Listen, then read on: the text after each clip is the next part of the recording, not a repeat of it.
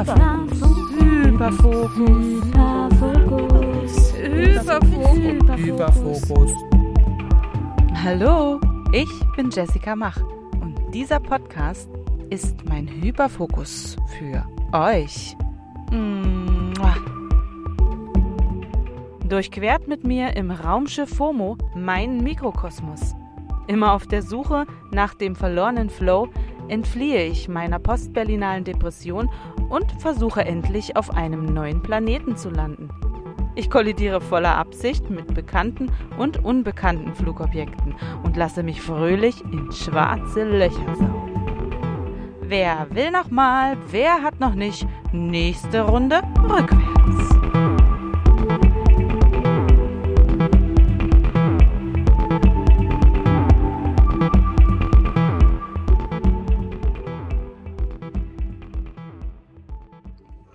So, hier bin ich mal wieder für euch. Solo.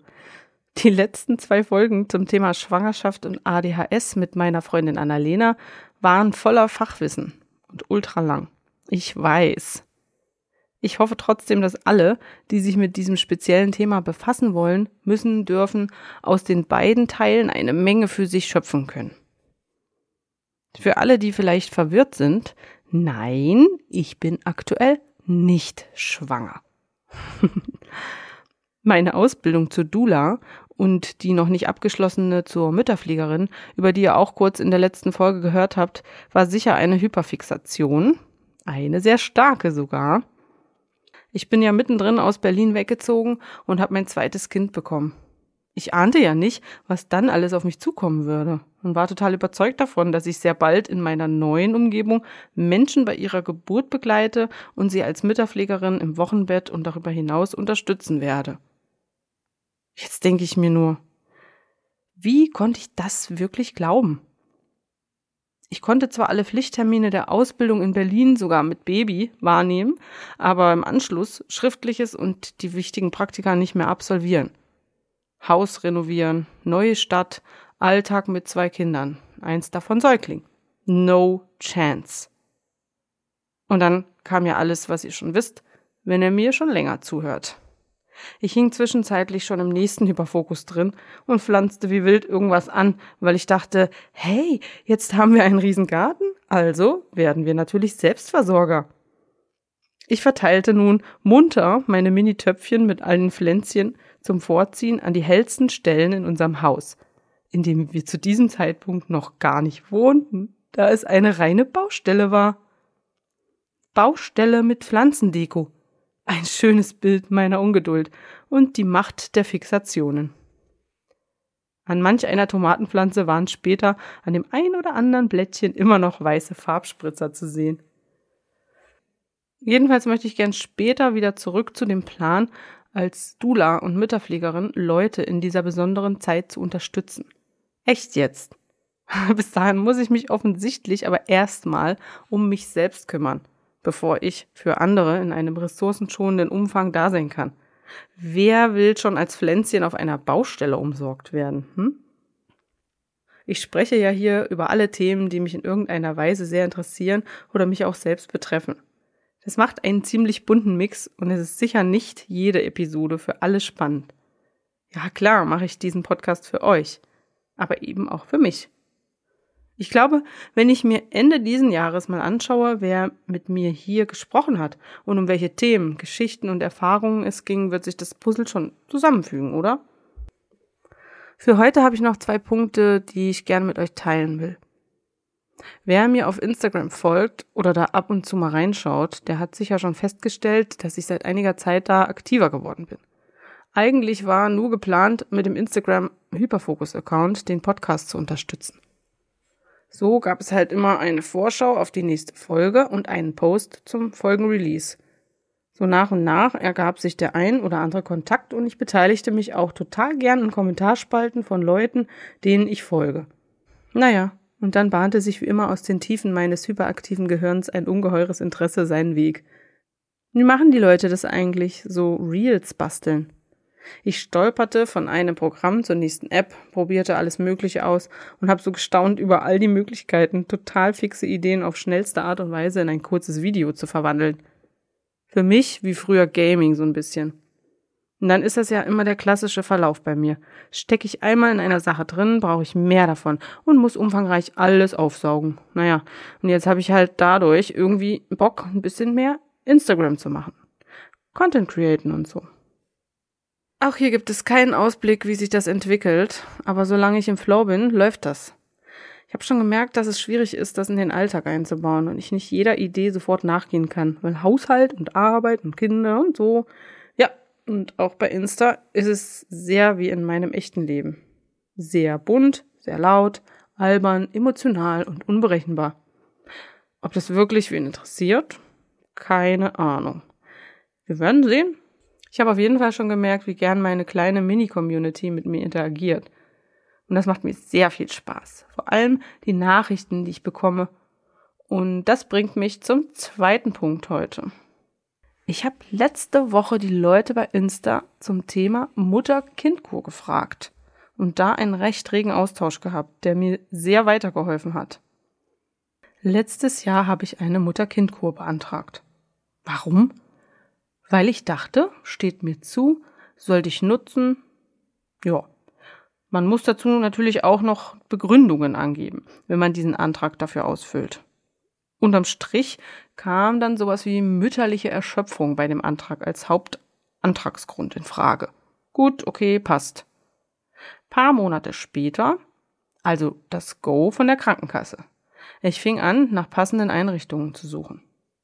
Stieß natürlich automatisch auf Mama-Blogger, die einen Erfahrungsbericht über ihre Kur online hatten. Schon allein zum Thema Ernährung war die Recherche aufwendig und gleichermaßen die Ausbeute mau. Das ganze Muki-Kur Kurklinik suchen brachte mir 30 offene Tabs in meinem Safari und null Ergebnisse. Überforderung, Langeweile, Entscheidungsparalyse in Aussicht.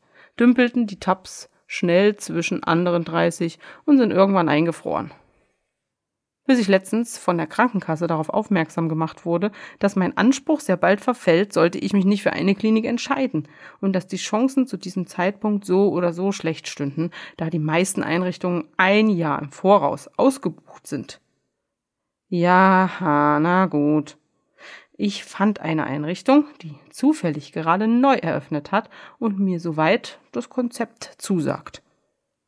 Tja, Plötzlich kam dann das große Aber herein.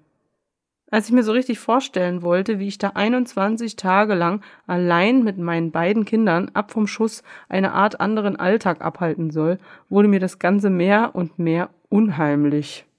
Schließlich soll ich mich ja erholen und mal Zeit für mich haben und so. Da liege ich dann in der Fango-Packung und denke die ganze Zeit darüber nach, wie ich am Nachmittag noch eine schöne Zeit mit meinen Kindern verbringe.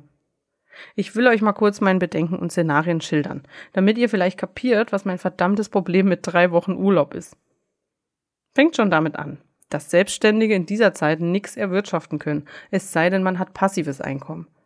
Wenn ich also drei Wochen keine Tattoos mache, kommt auch nichts rein. Hm, es sei denn, ich nehme meine Maschine mit und überrede paar Muttis, statt zur Gruppentherapie zu gehen, ein kleines Tattoo bei mir auf dem Zimmer zu bekommen. Zum Beispiel so ein Mini-Phönix aufs Schulterblatt, weil wir ja nach der Kur alle wie Phönix aus der Asche mit nie gekannten Kräften auferstehen werden. Äh, okay, wo soll ich weitermachen?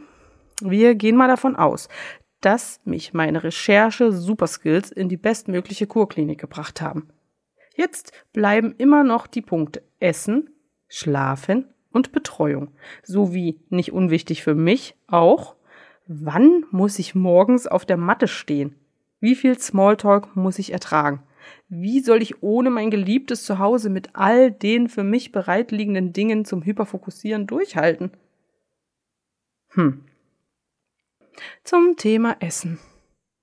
Ich weiß ja nicht, wie das generell abläuft, ob es da ein Buffet gibt oder wie. Mit Kindern dreimal am Tag an einem Restaurant ähnlichen Ort zu einer festen Uhrzeit essen zu gehen bedeutet für mich nicht, ach geil, ich muss nicht kochen und nix danach wegräumen. Einfach nur essen und yippie. Leider. Schon allein die Uhrzeiten stressen mich, weil ich erstens ein Problem mit zu vielen Terminen pro Tag habe und zweitens Routine meine böse Stiefmutter ist. Diese Sache gilt ja bei einer Kur nicht nur für die Essenszeiten, sondern auch für alle anderen Dinge am Tag. Alles hat eine feste Struktur. Zurück zum Essen. Geht ihr gerne mit euren Kindern ins Restaurant? Vielleicht bin ich da eine Ausnahme, aber ich will weder die ganze Zeit moderieren und dann selbst nur kalt essen, wenn alle fertig sind, noch bin ich Team YouTube Kids auf dem Smartphone und Ruhe ist. Ich bin für meine Kinder total okay mit vegetarischer Kost, möchte mich aber selber gern möglichst vegan ernähren, da ich das schon seit mehr als zehn Jahren tue. Ich habe aber genauso wie die Kinder natürlich auch Vorlieben und Dinge, die ich nicht mag und so weiter. Meistens muss man ja aber mit den sowieso schon alternativ angebotenen veganen nicht mal Optionen klarkommen. Da ist dann nicht mehr viel mit wählerisch sein. Zumal man ja mit Kindern auch oft so Safe Food hat, was immer geht, was man immer zu Hause hat und so. Soll ich mir lieber eine Induktionsplatte in den Koffer packen? Schlafen. Jeder Mensch hat seine Schlafgewohnheiten. Besonders für Kinder und eine Person wie mich kann es schwierig sein, sich an neue Betten, Räume, in denen die Betten stehen, selbst die Bettdecken, Geräusche und so weiter zu gewöhnen. Ich habe schon als Kind immer mein ganz besonderes Schlafkissen mitgeschleppt, wenn ich woanders übernachtet habe. Pennen konnte ich da aber meistens trotzdem nicht gut. Ich bin ja so froh, dass wir immer mit unserem Camper Urlaub machen. Da haben wir einfach immer unser Bett dabei. Kleine Kinder und Schlafen ist ja generell einfach ein Thema. Am Ende hängen alle Kinder auf mir drauf in dem 90 Zentimeter Bett. Da werdet ihr jetzt sagen, man kann doch die Betten aneinander schieben oder die Matratzen auf den Boden legen und so weiter. Ja klar, aber ich will doch nicht schon jetzt mit weiteren Kompromissen im Kopf Schlachtplan, wie es trotzdem schön wird und so weiter daran gehen. Trotzdem ist doof. Super, die Kinder gehen da doch auch in den Kindergarten. Ja, aber da müssen die sich ja auch erst dran gewöhnen. Was, wenn die das nicht wollen? Oder es wirklich uncool da ist? Und was, wenn die sich da direkt was einfangen und wir dann womöglich tagelang auf dem Zimmer abklemmen müssen? Ja, ich gebe zu, ich habe natürlich Horrorstories gehört. Aber ich habe genauso viele gute Erfahrungsberichte bekommen. Vater kommt einfach mit. Klar, damit wir gar kein Einkommen in der Zeit haben und sich noch einer über die Zustände ärgert. Vater fährt mit den Kindern in die Vaterkindkur. Drei Wochen ohne die Menschen, die ich am allermeisten auf der Welt liebe? Auf gar keinen Fall. Ich denke, mehr brauche ich da gar nicht in die Tiefe zu gehen. Selbst diese Umstände reichen eigentlich für eine Entscheidung. Die Nachrichten, die ich dazu von einigen bekommen habe, bestätigen mich da größtenteils. Auch Leute, die selbst überlegen, eine Muggikur zu beantragen, sind mit ähnlichen Bedenken noch unsicher. Kinder mitschleppen, wenn Mama eine Pause braucht? Da muss man nicht unbedingt neurospicy sein, um das in Frage zu stellen. Ich würde vermutlich, während ich die Zeit in der Kurklinik absitze, die Abende damit verbringen, mir ein absolut kugelsicheres Mutter-Vater alle Kurkonzept auszudenken. Neurodivers, genderneutral, LGBTQAI+, bedürfnisorientiert, mental health and plant-based. Nein, ich will das nicht machen. Soll jemand anders. Ich komme dann als Testkur-Mutter. Bleibt mir also nur selbst in die Tasche greifen und für eine Woche, das ist nämlich das Maximum ohne meine Familie, alleine wegfahren. Dazu müsste ich demnächst mal die Recherchemaschine wieder zum Laufen bringen. Oder ihr eilt mir mal zu Hilfe und schreibt mir eure Empfehlungen. Ich wäre jedenfalls sehr dankbar. Ich vertraue euch.